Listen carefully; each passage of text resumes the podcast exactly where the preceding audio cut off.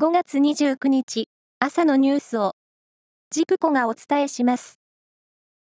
トルコ大統領選挙の決選投票で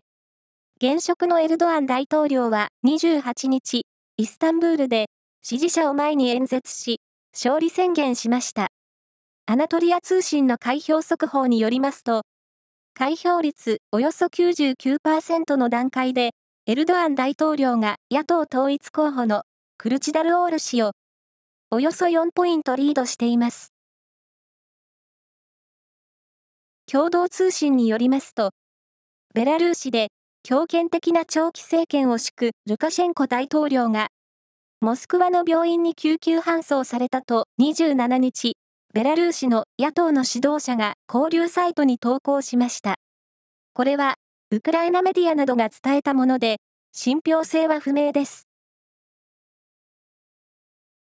落とし物として警察に届けられた犬や猫などの動物が、去年までの4年間で10万匹を超え、その多くがペットとみられることから、警察庁は、飼い主が責任を持って管理するよう呼びかけています。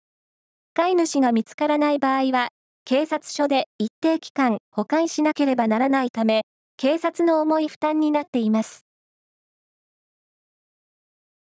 競馬の G1 レースで、3歳最強馬決定戦の日本ダービーは、ダミアン・レーン騎手が騎乗した4番人気のタスティエーラが優勝しました。タスティエーラは G1 初制覇です。スケートボードで手すりや階段などが設置されたコースで技を競う、ストリート種目の新たな国際大会、アップライジングが東京で開かれ、